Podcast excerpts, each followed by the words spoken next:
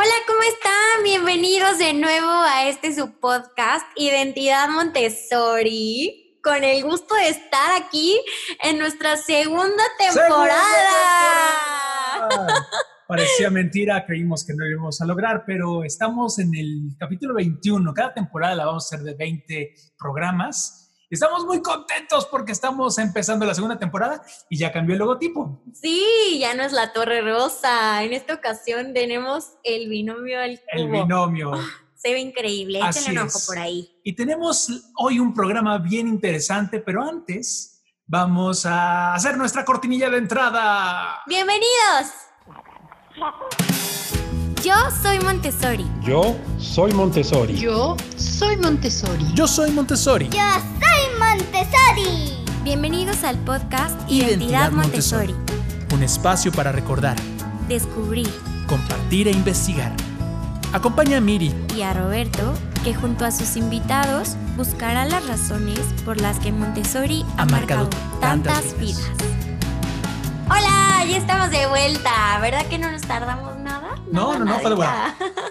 Y bueno, pues eso es nuestro proyecto en breve. Si quieren saber más, pueden entrar a nuestra página y conocer. Así es, visítenos en www.latorrerosa.com.mx y ahí van a poder ver todas las locuras que nos, se nos están ocurriendo. Y en verdad, esta tarde estamos muy agradecidos con este grupo de chavos que eh, tenemos, ¿Qué hicieron aparte? Sí, así claro. bueno, sí queremos, ¿no? que se aventaron a Bueno, no sé si platicar que con nosotros. O los obligaron. No, yo creo que si quieren. Eh, vamos a irlos presentando porque desde luego estamos a distancia y les vamos a hacer dos preguntas principales. Una, ¿cuál es su material favorito?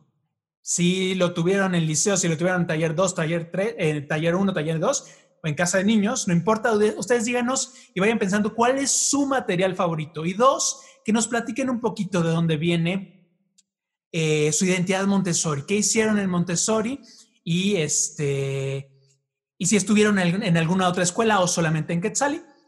Eh, antes que nada, le mandamos un súper saludo a, Besos Ya- y abrazos a Jacqueline. a Jacqueline Lane, Lane. directora, que nos ayudó a este A poder juntarlos. a juntarlos. Muchas gracias, un saludo. Es que lo que no les hemos platicado a los que nos están escuchando es que estos chicos son de liceo. Son de liceo, Quetzali. liceo quiere decir secundaria Montessori. Así es. O sea, ¿te imaginas lo que hubiera pasado si nosotros hubiéramos ido a la secundaria Montessori? De- Tal desde vez aquí nuestra vida hubiera sido es completamente completamente, diferente. Les decíamos a los chavos que en nuestro tiempo no había un liceo Montessori, entonces tuvimos que irnos de taller 2 a la preparatoria no, a la tradicional, a la secundaria secundaria tradicional. tradicional, peor tantito.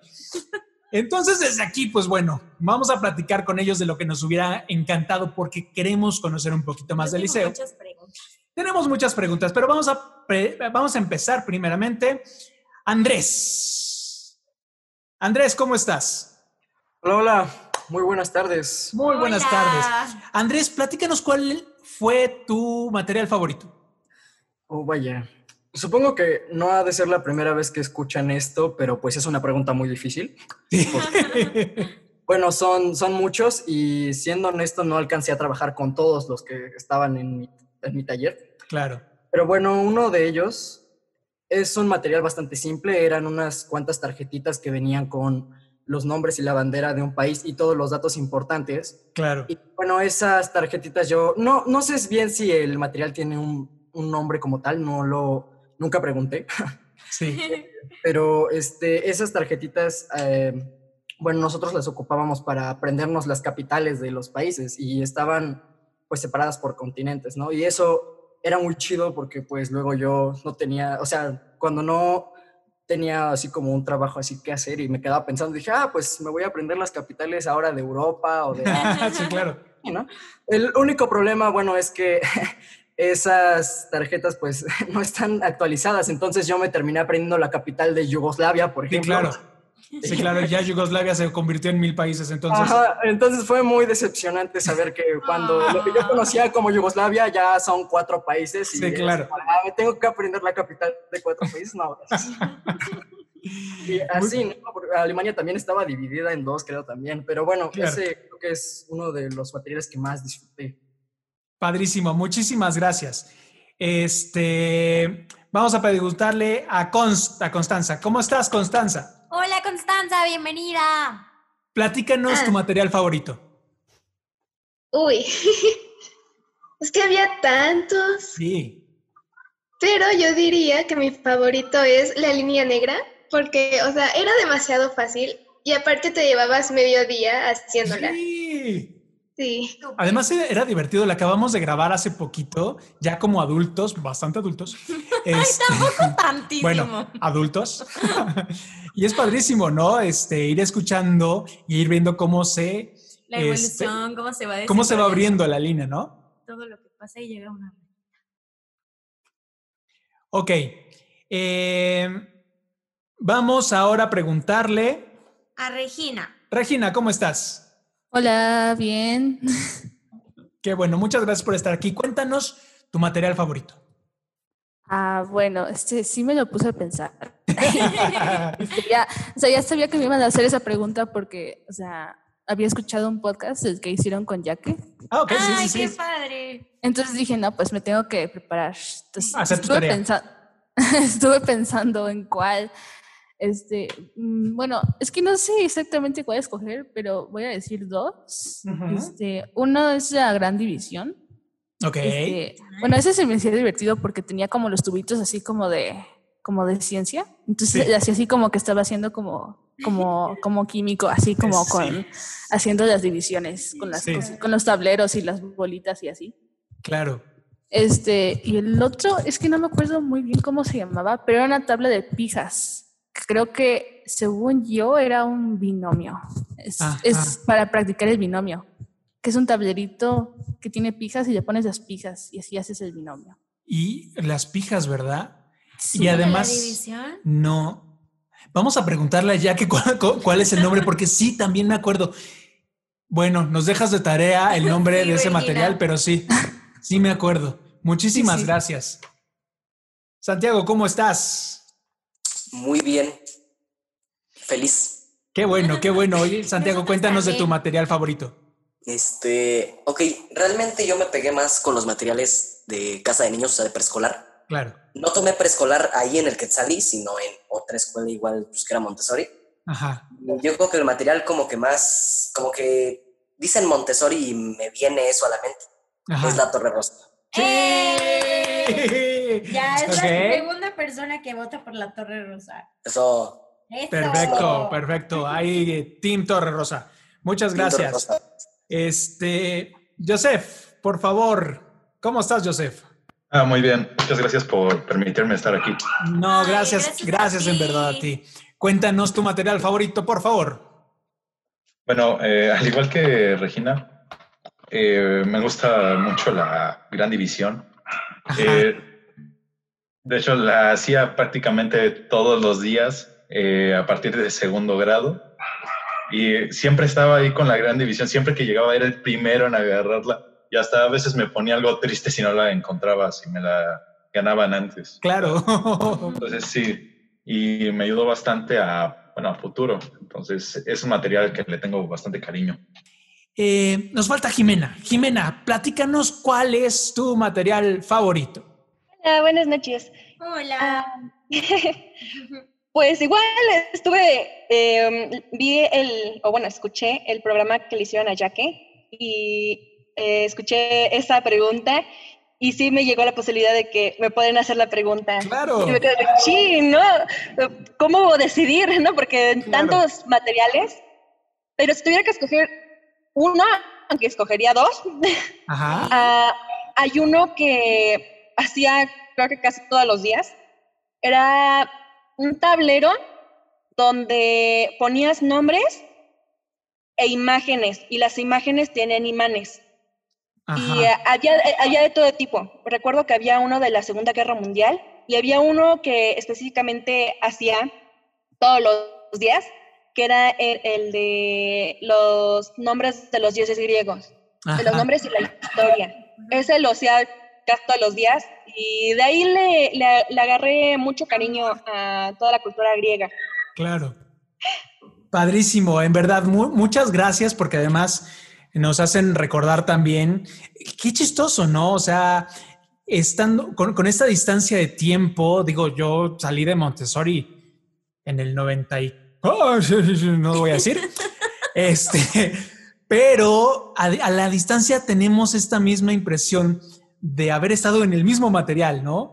Y que, y que aprendimos lo mismo de esta manera. Esta es, este es una de las cosas padrísimas que vamos a tener en este programa. Miri, ¿qué les quieres preguntar? Voy a empezar con mis preguntas curiosas porque yo no sé nada de liceo secundaria. La primera pregunta que me gustaría hacerles es saber, sabemos que en Montessori eh, conviven tres edades casi siempre en los ambientes, ¿no? Por ejemplo, en taller 1 está edades de 6, 7, 8 a 9, ¿no? Y en taller 2, pues pasa a las siguientes, a las siguientes tres. Pero lo que me gustaría saber, por ejemplo, preguntarle a Const, es si dentro del liceo también se manejan las tres edades, o sea, los tres grados dentro de él.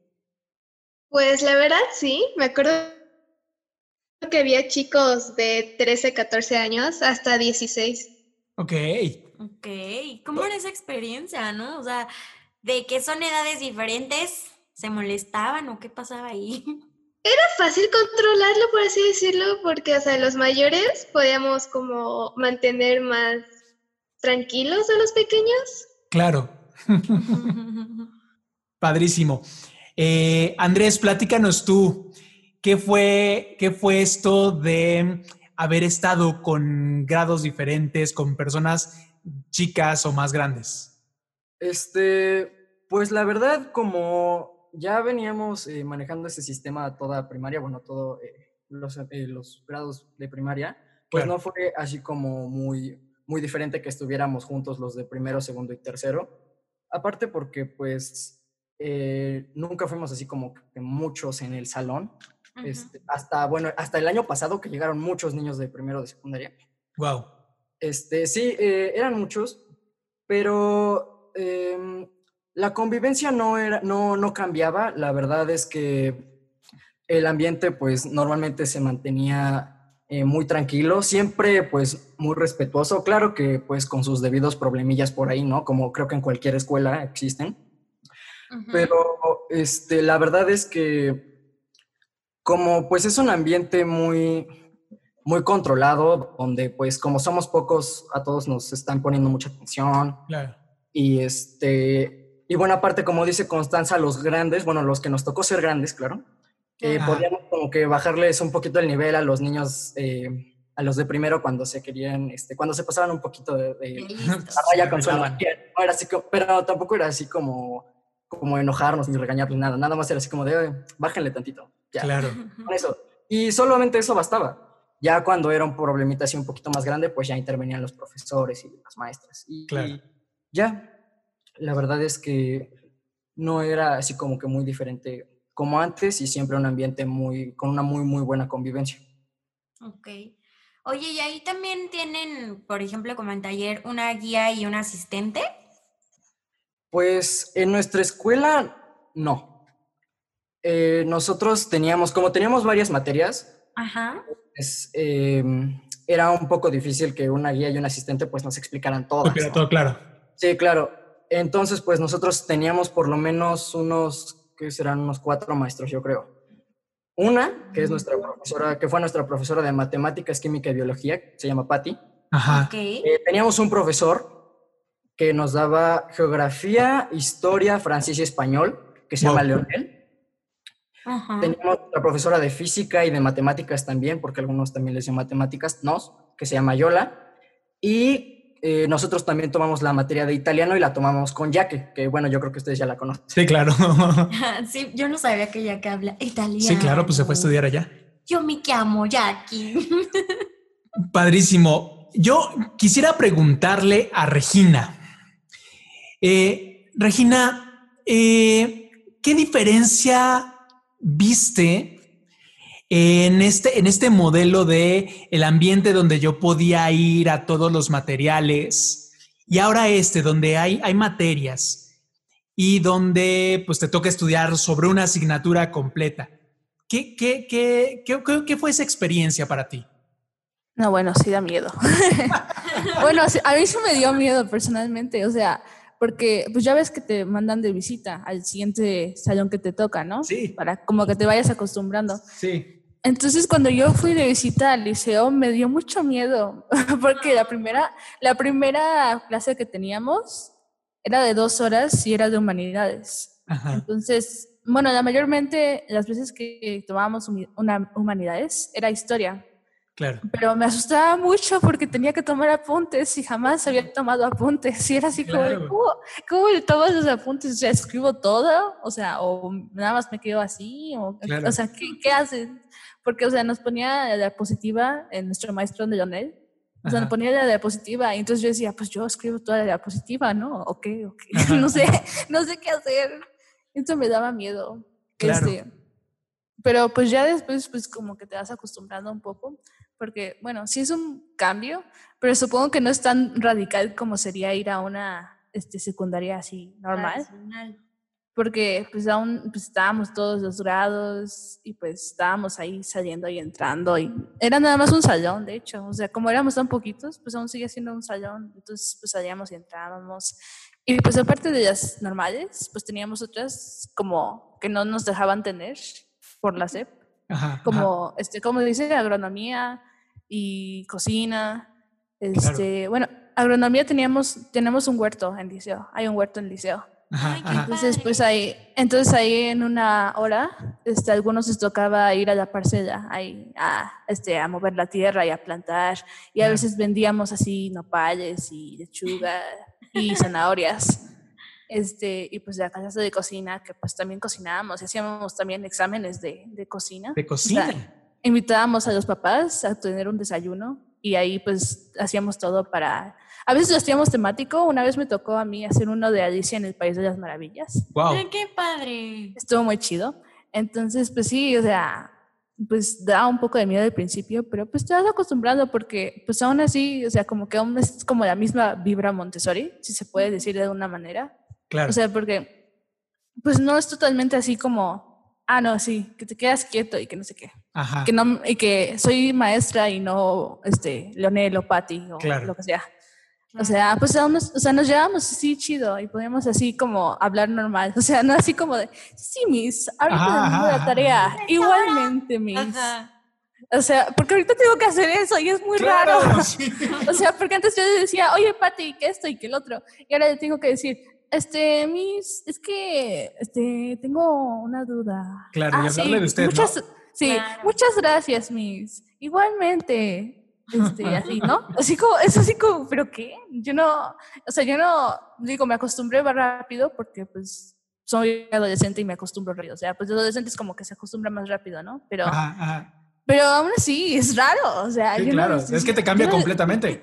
Ajá, o sea, yo no le decía así a Patty, ni a Yola, ni Claro. a Janel, ni a Marce, que era nuestra maestra de inglés. Todos eran, pues, Marce y Janel y, y Patty y Yola. O sea, no eran mis, ni Claro. maestro, ni nada. Claro. Entonces, eso es como, ajá. Mu- Pero, muchas, Me pasaba igual. pero sí. muchas gracias, muchas gracias. Gracias, Regina. Miri tiene una pregunta bien importante que te- Bueno. nos, nos carcome la cabeza. Gustaría preguntarle a Santiago que nos platique. Yo no sé, les digo, yo no sé absolutamente nada de cómo se maneja la secundaria en Montessori. Por ejemplo, cuando yo ya iba en la secundaria, yo ya tenía calificaciones, tenía exámenes. Si me portaba mal, pues había un prefecto que estaba afuera vigilándonos, que no nos fuéramos a salir del salón, que no nos voláramos la clase o que no nos estuviéramos agarrando de la mano o abrazándonos. Y me gustaría preguntarle a Santiago si estas cosas ya existen en el liceo ¿Cómo es en o el cómo, liceo? cómo manejan esta parte. Perdón, es que me puse a reír por todo lo que dijo. pero- sí.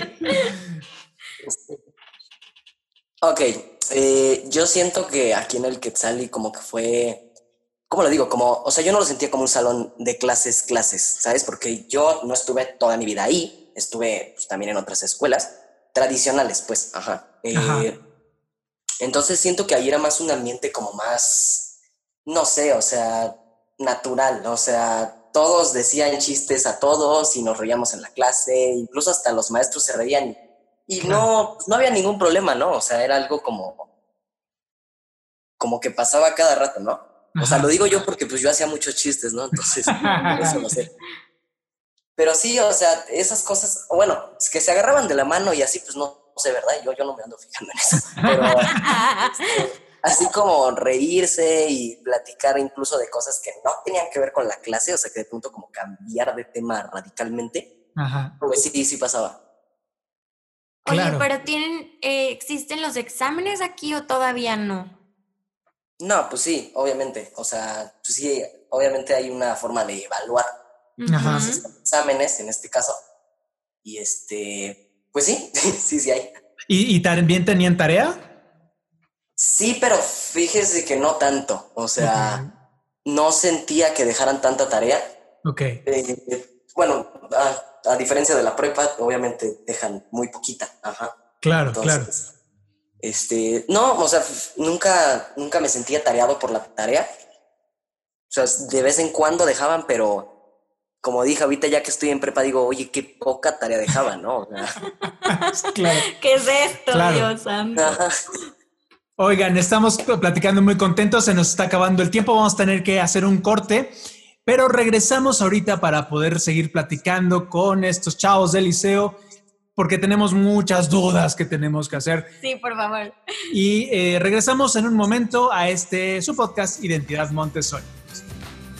Este programa es parte del proyecto La Torre Rosa, con el que buscamos traerles las voces que dan vida a la identidad Montessori. Somos alumnos, papás y guías, compartiendo temas que construyen este universo Montessori.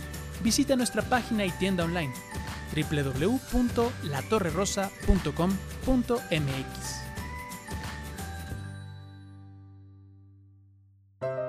¿Está cansado de usar la misma playera aburrida de siempre? ¡Oh! ¡Sí! ¿Cómo lo supo? ¿Está cansado de que por ser niño Montessori creían que usted era incontrolable?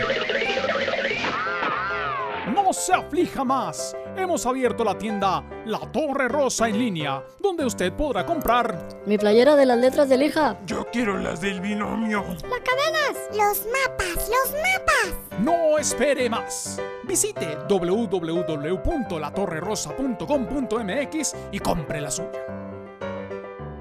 Muchas gracias.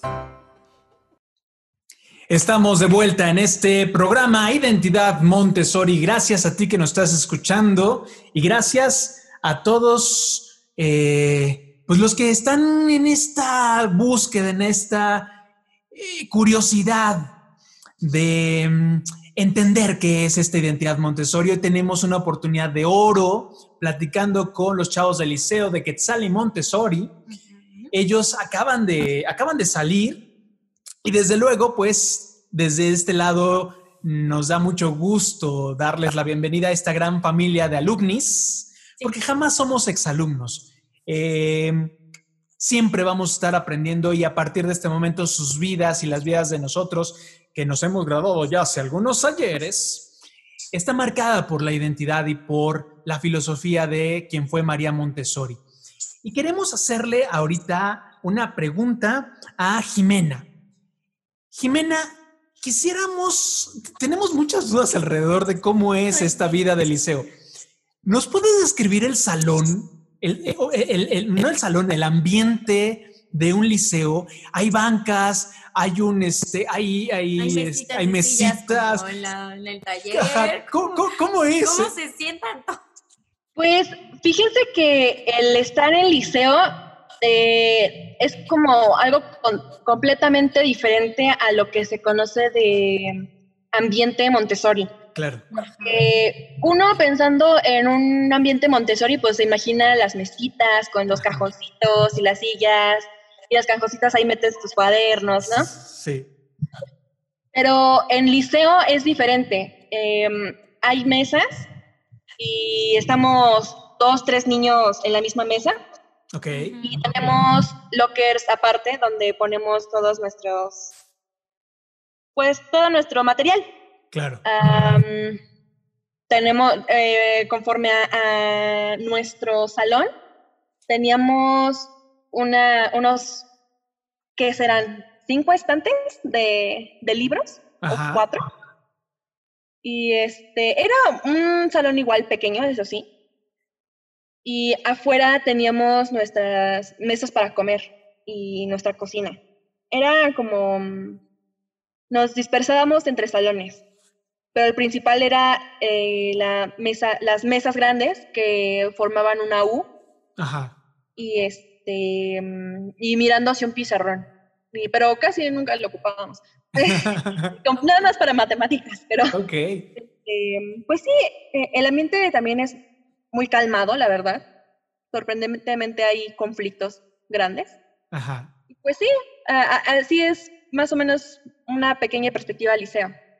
Perfecto. Padrísimo. Oye, y por ejemplo, bueno, me gustaría preguntarle a Joseph que nos pudiera platicar alguna de las experiencias que más le hayan gustado estar ahí en el liceo, o la más chistosa. Ah, bueno, una de las cosas más, eh, bueno, de de las que más disfruté, es que aparte de todas las clases eh, normales que teníamos, aparte de todas esas materias, eh, bueno, teníamos un, eh, pues una actividad que es, es eh, como una simulación del modelo de Naciones Unidas. Ajá, ajá, ajá. Un tipo, un tipo de debate en el que, pues, ah, en el que simulamos ser representantes de ciertos países. A veces eran ficticios, a veces eran eh, países reales, Ok. pero debatíamos sobre diferentes temas. Y luego se ponían, se ponían muy intensas y Acalorados. muy, ah, y muy interesantes las conversaciones. Bueno, más bien debates. eh, eran, sea, era algo asombroso. eh, muchos, por ejemplo, a Andrés, Ajá. eh, pues para esto tienen una, una, una habilidad para expresarse y para argumentar, una habilidad muy, muy bu- buena que salía a brillar bastante durante estos, durante, bueno, estas actividades. Ajá. Y siempre disfrutaba eh, de participar yo también, pero sobre todo de, de escucharlos debatir. Y era sí, muy, muy interesante. Y es que yo, yo, yo me imagino esta experiencia de empezar a hacer pues cosas que hablar de países, hablar del debate, eh, como nos decías y ahorita le preguntamos a, a Andrés que fue, fue aludido en esta, en esta En conversación y vamos a ver si es cierto que la Que cuestión de la palabra es tan buena. Ajá. Andrés, quisiéramos preguntarte, eh, de repente ustedes conocen, pues no sé, amigos, primos, este, gente que está en escuela tradicional y vemos, pues, cómo es su vida en una escuela tradicional y de repente volteamos a ver la experiencia del liceo. ¿Qué- ¿Cuál es, la, ¿Cuál es la diferencia que tú has encontrado entre tu experiencia en el- en el liceo y otras personas que han estado en el método tradicional? Esa es una pregunta muy interesante porque, pues, sorpresivamente para mí he encontrado, pues, varias similitudes en lugar de diferencias. Ajá. Sin embargo, sí he logrado observar que hay, eh, pues sí, mucha diferencia en cuanto a términos de comportamiento. Porque, bueno, eh, yo eh, vengo, yo no soy, bueno, como todos mis amigos, este, muy veterano en este sistema Montessori. De hecho, yo llegué a la escuela a partir de segundo de secundaria, si no mal recuerdo. Ok. Entonces yo llegué a estar en un sistema muy tradicional, tengo que decirlo. Ok. Y aparte, pues como ya nos, este año nos tuvimos que ir a la prepa, pues tomé un curso para este, el examen, hacer el examen del Comipems. Entonces, pues ahí conocí a mucha gente de escuela tradicional. Ajá. Y tengo que decir que pues el comportamiento de los, los muchachos, muchos son mis amigos, digo, pero es em, en una cosa en especial, es muy competitivo el Ajá. comportamiento. Este, nosotros en la escuela, pues eh, somos muy participativos, tengo que decir que muchos de nosotros somos muy participativos, pero nunca nos peleamos por ver quién sabe más, Claro. este, cuándo fue la batalla de Lepanto, o, cua- o quién resuelve la ecuación más rápido, o quién se sabe la capital de tal lugar, ¿no? Entonces ahí en, en la escuela era como el que se la sepa, qué padre, y el que si no, bueno, no importa, está aquí para aprendérselo. Claro. Entonces, pero allá en el curso era muy diferente. Yo eh, tengo que decir que en muchas clases era muy participativo y pues contestaba muchas de las preguntas que hacían y tuve pues varios amigos, bueno, compañeros más bien, que se enojaban conmigo porque yo era el más participativo de todos. participativos.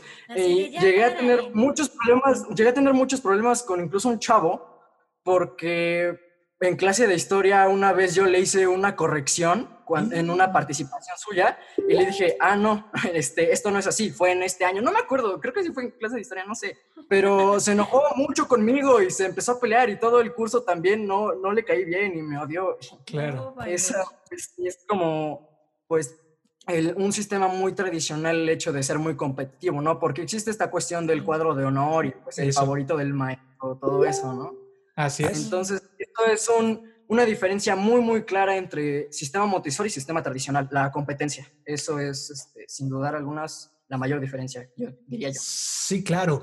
Y, tiene razón, hay, hay muchas similitudes, pero creo que tocas una, una central porque eh, al, final a, nosotros, todavía a nosotros nos, nos tocaba esta idea, ¿no? vas a salir a un mundo muy competitivo, allá afuera, eh, pues no es que puedas hacer equipo si no vas a entrar a, una... es una jungla. Ah, es una jungla, desde luego. Porque aquí es una jungla y tienes que luchar por tu lugar. Y yo en sistema tradicional, o sea, ya en la prepa, y decía, Dios santo, pues ¿cómo va a estar afuera? Claro, ¿no? claro.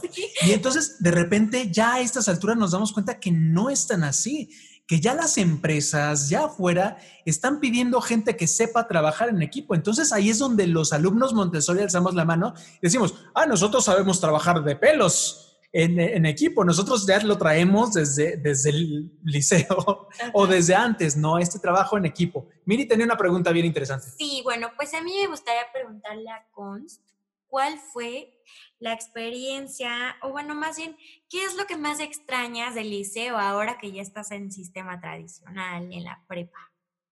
Donde era un poco grosero, pero la libertad. Claro, no, no, no, no grosero, no, para nada.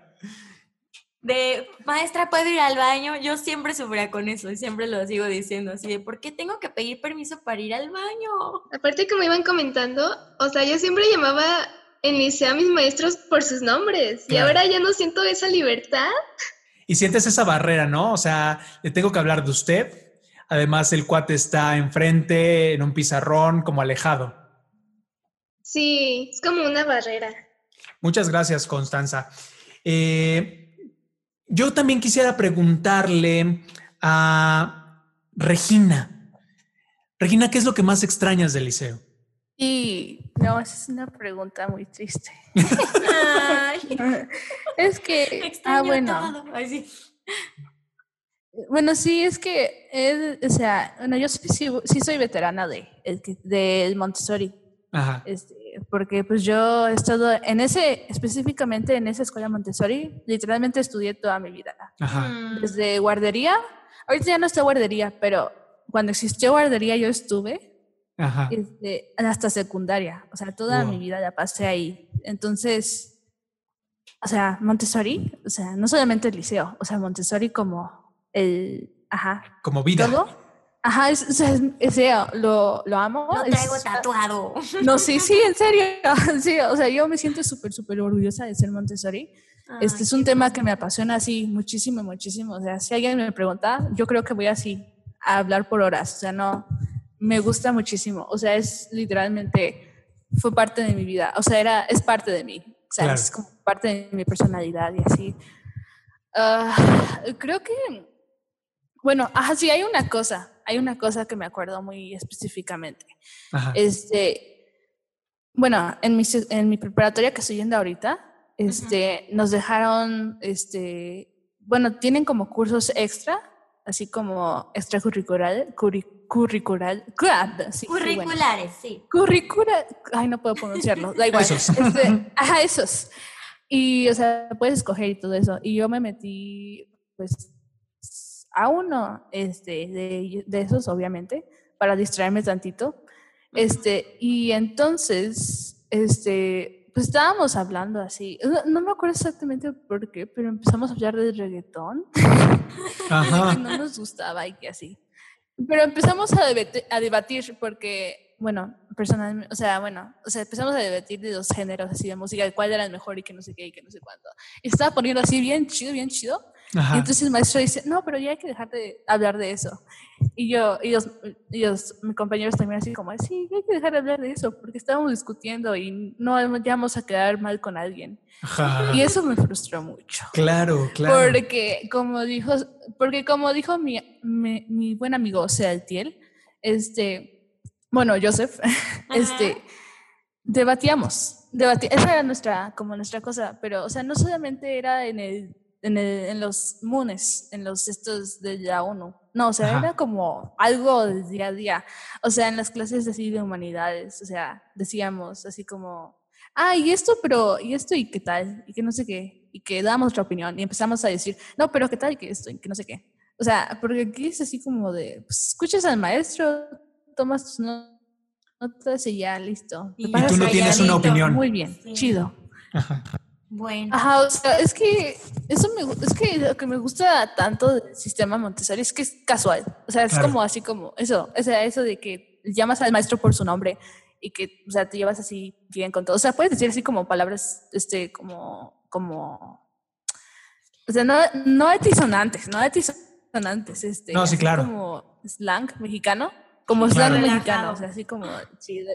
O sea, le puedes decir a tu- al maestro que está chido Claro. Una cosa y no se va a sorprender. O sea, pues, o sea, eso es como casualidad, eso como hablar así normal, o sea, porque el maestro del curso que estoy tomando es así muy casual, ¿eh? o sea, no es como tal un maestro, pero para mí eso era un maestro, les voy a Claro. ser completamente honesta, él es lo más cercano a lo que tengo, a lo que tenía en mi experiencia Montessori, es lo más cercano. Y hasta ese día me di cuenta que dije, no, pues esta clase, esto que acabo de tener ahorita era lo que tenía todos los días. Claro, claro. Eso lo extraño, lo extraño un montón, o sea, porque era así, pues, nos divertíamos así, debatiendo, y, y si nos peleamos, o sea, si alguien tenía una opinión diferente, no nos íbamos a pelear por eso, o sea, Claro. casual, era un debate, nada más. Sí, es que sí, o sea, básicamente dijiste la palabra, es casual, ¿no? Eh, la, la parte de poder ser tú, poder expresar tu opinión. Y quisiera yo preguntarle ahorita a, a Santiago. Santiago, yo creo que te voy a hacer una de las preguntas más difíciles de esta noche. Porque desde luego, nosotros sabemos que Montessori pensaba en tres cosas. Pensaba en guía o adulto, pensaba en alumno y pensaba en ambiente. ¿Qué de estas tres cosas extrañas más? Eh, ¿A tus compañeros, a las guías o profesores o el ambiente en general, e- e- ese salón que tenías? Vale, este, obviamente las tres creo que Claro. son lo que, lo que marcan, o sea, lo que en sí extrañas de, pues, de Montessori, ¿no? De la escuela, o como lo quieras llamar, ¿no? Pero eh, si tuviera que elegir a fuerzas una, pues yo creo que el ambiente, porque en sí los amigos y los maestros están dentro del ambiente. Claro. Entonces, eh, para no decir amigos y profesores no, profesores sí y amigos no, pues mejor ambiente, ¿no? Y meto todo, ¿no? Así no me atoro, dice. Oigan, y queremos también saber qué ha sido lo más difícil de esta transición de Montessori a tradicional, qué ha sido lo que más les ha costado trabajo. Por ejemplo, Joseph.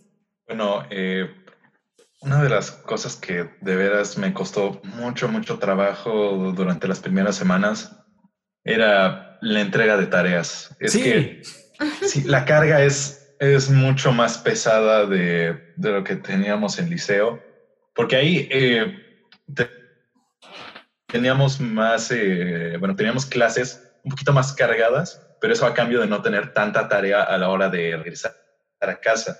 Y, y eso eh, me parecía a mí más, más efectivo, así podías retener más y podías pasar más tiempo estudiando, repasando en casa.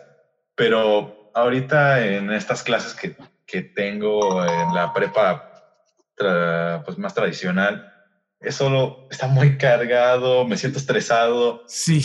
me, me cuesta trabajo, se siente, se siente como si estuviera bajo un mar de tareas, o sea, es, es muy estresante. Claro. Qué bueno que ya no estoy ahí. Pero ya más o menos voy, pues ya voy agarrándole la onda. O sea, Claro. ya ya más o menos con el tiempo me voy a ir acostumbrando, pero sí, ya se verás. siente la diferencia. Oigan, la verdad es que estamos muy, muy agradecidos y eh, para cerrar esta ronda y hacerles una última pregunta, preguntarle ahorita a Jimena eh, esto mismo. ¿Qué, ¿Qué te llevas tú, Jimena, de tu experiencia en el liceo concretamente? Es complicado porque igual que Regina, y creo que Septiembre lo comentó, pero él también, eh, creo que somos de esta generación los que más hemos más años hemos estado en conforme a, al Quetzalí. Claro. Yo estuve en kinder. Mm. Entonces, este pues me llevo muchas cosas, ¿no? No sabría dar solamente una, o sea, he, he aprendido muchas cosas. Eh, la verdad es que, como, como dice Regina, es eso mismo. Eh, pues que ya el Quetzalí es parte de mí, ¿no? Claro. Y no, no, hay nada que se pueda hacer para poder borrar esa gran marca que dejó. Claro. Estos años. Muchísimas gracias. Eh, vamos a hacerles una última pregunta, que más que pregunta es como una petición. Una de las cosas que queremos en la Torre Rosa es eh, que la gente allá afuera entienda un poquito lo que vivimos ahí. Si ustedes estuvieran enfrente de unos papás que están con la decisión de si sí o si no meter a sus hijos al Montessori, ¿qué le dirían a esos papás? ¿Qué mensaje le pueden dar a esos papás para decirle Montessori no solamente vale la pena, es una decisión que le va a cambiar la vida a sus hijos? Y para esto vamos a empezar con este mensaje que le quieren dar a los papás con Constanza. Ah, bueno, yo personalmente el mensaje que yo les daría es que sí los metieran sí o sí, y no solamente porque es genial, sino también porque creces como persona. O sea, a mí me enseñó muchas cosas personalmente, mm, me ayudó a conocerme, a arreglar muchas cosas que estaban mal en mi vida, sinceramente. Entonces, sí, si los van a meter, que los metan. Van a crecer mucho como personas, como todo. Muchísimas okay. gracias. Vamos ahora con Regina. Bueno, pues hay mil razones. Pero yo creo que la principal, o sea, sería que para que sus hijos aprendan a vivir con, liber con libertad, o sea, pero con una buena libertad. O sea, que no los tengan encerrados, porque eso siento que es lo feo sí. de las escuelas tradicionales que tienen encerrado ahí en el salón. O sea, y es que también como que supongo que tienen como mala fama, de alguna forma, el sistema Montessori de pensar, sí. ay no, es que los niños pueden hacer lo que sean, entonces se van a salir a jugar y no van a trabajar, que no sé qué. No es cierto, para nada que es cierto. Cuando se dice que pueden hacer lo que quieran, es que pueden trabajar de lo que quieran, o sea, pueden hacer así de anatomía o de matemáticas o de español, de lo que quieran. O sea, tienen libertad de hacer lo que quieran, obviamente en respecto al trabajo. Este, y eso es muy padre, o sea, siento que eso, darle esa, esa libertad al niño de explorar todo eso. Les cuento una, una este, anécdota que me pasó. Una cuéntanos, vez, cuéntanos. Una guía, este, ¿cómo se dice? Estaba, bueno, estaba otra vez de regreso a clases, iba a dar, iba a poner mis, mis materiales otra vez en mi locker. Ajá. Y llega la, la, la, guía bien linda y me dice, ay, Regina, te extrañé, ¿te puedo dar un beso? Y yo así como de, qué lindo.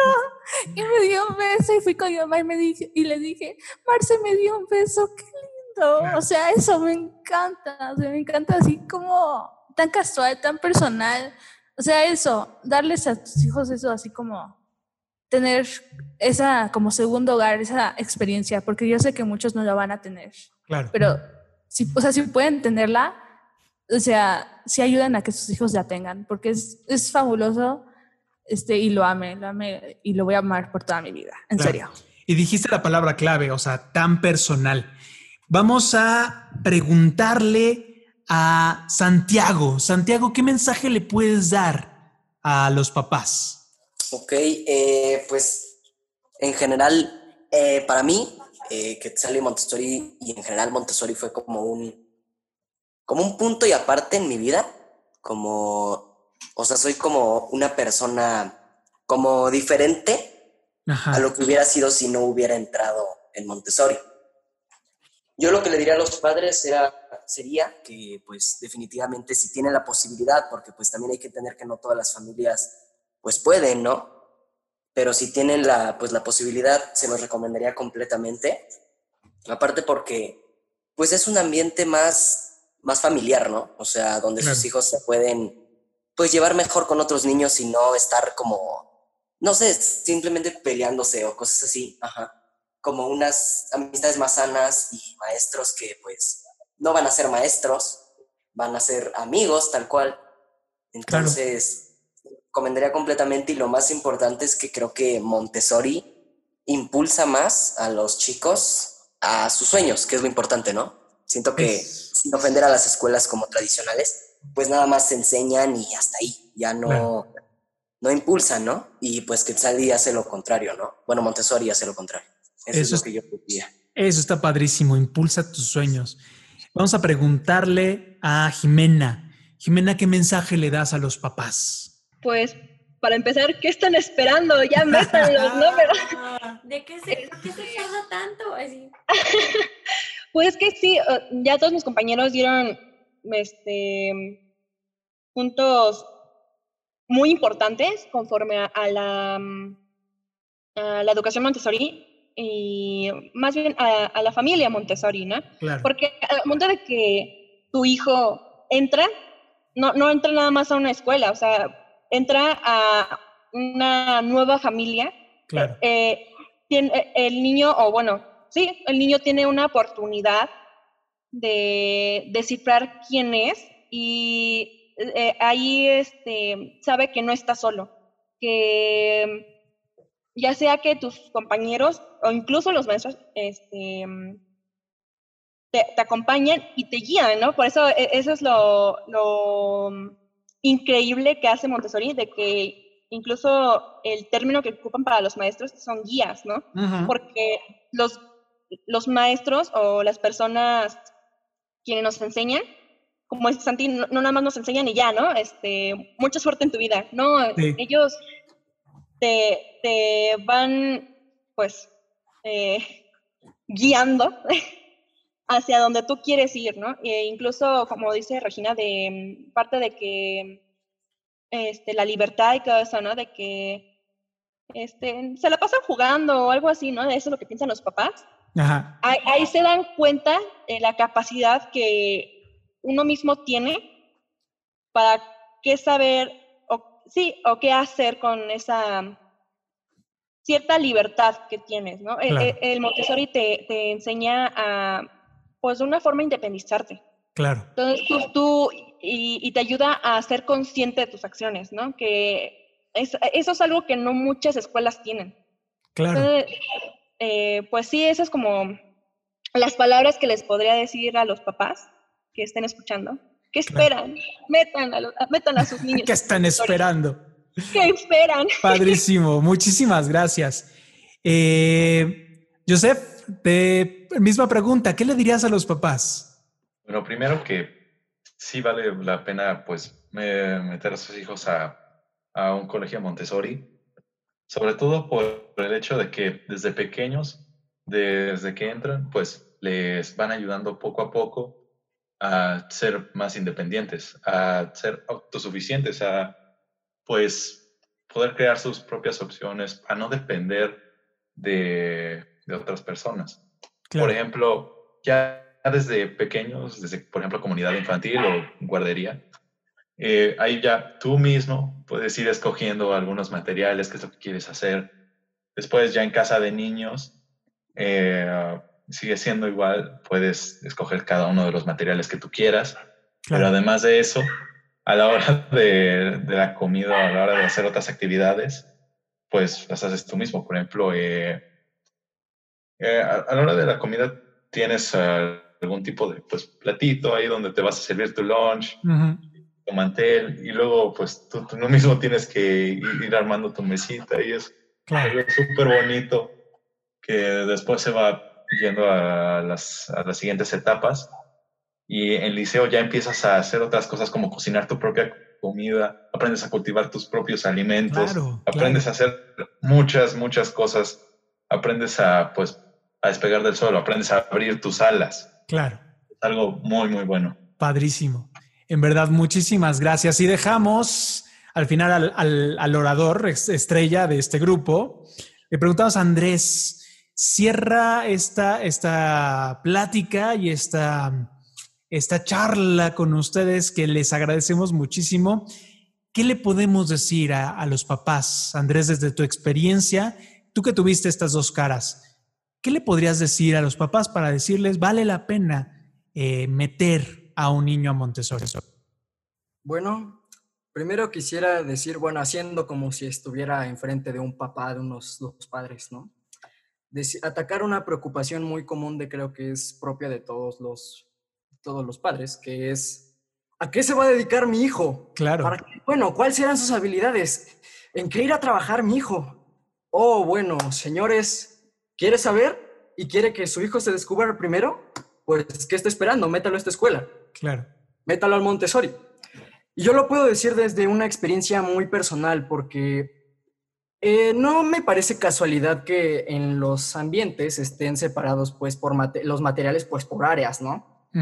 Entonces, cuando tú vas trabajando todas esas áreas, todos esos materiales, pues descubres que hay unas con las que rifas mucho, ¿no? Claro. Para una serie eres muy bueno y dices, y aparte te gusta mucho. Lo disfrutas y dices, oh, me, voy a hacer este trabajo que hice ayer, pero no me importa, lo voy a hacer otra vez porque me gusta mucho y sé que soy muy bueno. Entonces, eh, tal vez siendo chiquito, pues no eres como consciente de cuál es tu orientación vocacional o para, para qué eres bueno, ¿no? Tal vez hasta que eres un poquito ya más grande. Pero, se- pero si quieres explotar todas las habilidades que ya tienes dentro, y todo, todo para lo que ya eres bueno, solamente necesitas darte cuenta, pues tienes que ir a, un- a una escuela Montessori y darte cuenta de eso. Claro. Porque yo tengo que decir que salgo de esta secundaria y de esta escuela convencidísimo de lo que voy a estudiar y creo que no me voy a retractar de la decisión. Así como lo oyen. Y, por ejemplo, puedo- le pregunto a varios amigos, oigan, ¿y ustedes qué van a estudiar? Y pues me dicen, pues no sé, yo todavía no sé, creo que voy a estudiar arquitectura, pero creo que me voy un poquito más por físico-matemático y así. Todavía los noto un poco inseguros y son, bueno, amigos de escuelas tradicionales, ¿no? Claro. Y a mí me preguntan y yo les digo, ah, pues luego, luego esto es lo que quiero estudiar. Claro. Con toda la seguridad, porque les voy a contar una, igual una pequeña anécdota, una pequeña anécdota rapidísimo. Ujú. Yo, eh, nosotros tuvimos una guía eh, en taller que se llama Carla, a la que pues si nos escucha le mando un gran saludo. Eh, la cual, bueno, este, una vez les dijo a mis papás, como existía ya desde hace mucho esta, esta práctica del debate en la escuela, en la secundaria, pues les dijo a mis papás un día, ¿saben qué? Yo creo que Andrés va a ser muy bueno en esta cosa del debate. de Oran- las- orador. Ajá, es, va a ser un gran orador y va a ser muy bueno en el debate de las Naciones Unidas, bueno, en el modelo de las Naciones Unidas. Ajá. Y bueno, fue tanto así que creo que pues me terminó gustando mucho y he ido a muchísimos modelos de Naciones Unidas fuera de la escuela y pues lo amo, me encanta, me encanta ir, es muy genial. Entonces, y eso, o sea, ni si- no solamente tú te das cuenta, sino hasta tus maestros se dan cuenta para que Claro. eres bueno Claro. y te vas descubriendo a ti mismo y eso es genial y no puede haber una mejor este una mejor seguridad que saber para qué eres bueno y saber que eso nadie te lo puede quitar y saber Claro. que te encanta Claro. y pues eso Bueno, pues está padrísimo todo esto que hemos platicado con ustedes. Chicos, muchísimas gracias por estar con nosotros en este podcast. Estamos encantados de la vida de poderlos tener aquí. Mil Sí, gracias. Sí, en verdad fue padrísimo haberles platicado con todos ustedes, eh, que nos contaran qué es esto del Liceo Montessori. Y muchas gracias a ti que nos estás escuchando, que pudiste participar en este podcast Identidad Montessori. Y a Yaque también. Y a Yaque, un saludo a Yaque. Muchas gracias, Yaque. Gracias otra vez. Y bueno, no se olviden de seguirnos en nuestras redes sociales, ya se me andan olvidando, arroba la torre rosa y yo, Por ahí nos pueden encontrar y también es súper importante que se suscriban a nuestro canal de YouTube para que puedan escuchar todos nuestros podcasts. Así es, no se olviden visitar nuestra página www.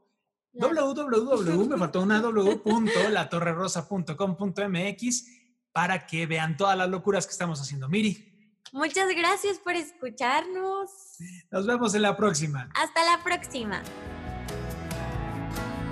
Gracias por escucharnos en este tu podcast Identidad Montessori. Recuerda que puedes enviarnos tus preguntas y sugerencias a través del correo contacto arroba latorrerosa.com.mx. O también en nuestras redes sociales de Facebook e Instagram con arroba la torre rosa y yo. Nos escuchamos en la próxima.